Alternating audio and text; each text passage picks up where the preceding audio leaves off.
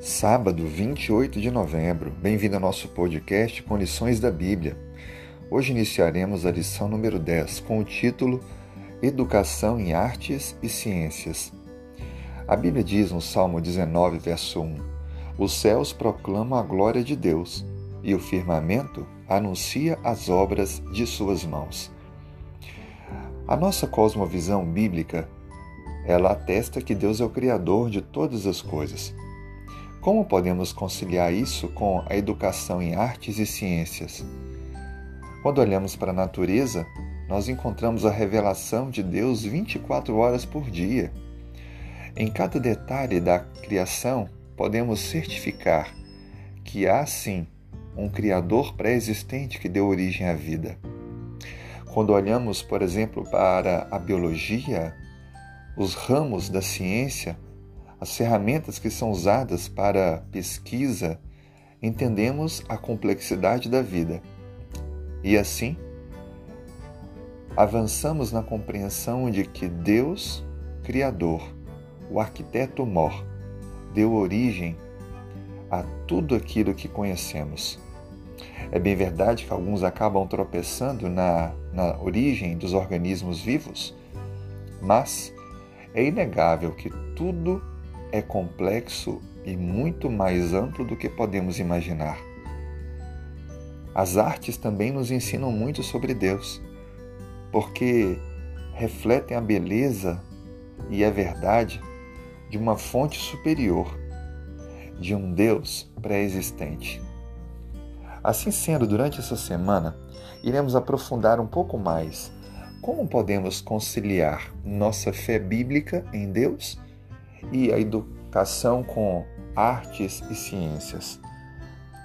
Procuraremos então a cada dia aprofundar esse tema, para que possamos não apenas confirmar nossa convicção bíblica do Deus Criador, como também olhar para essas matérias, para esses conhecimentos humanos e ainda mais confirmarmos a nossa convicção em Deus.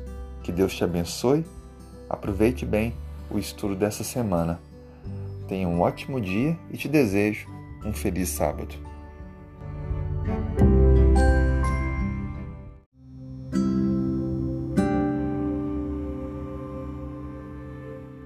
Sábado, 28 de novembro.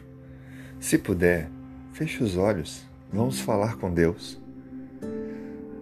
Querido Deus, muito obrigado, Pai, por esse dia. Obrigado pelo descanso, pela renovação das forças.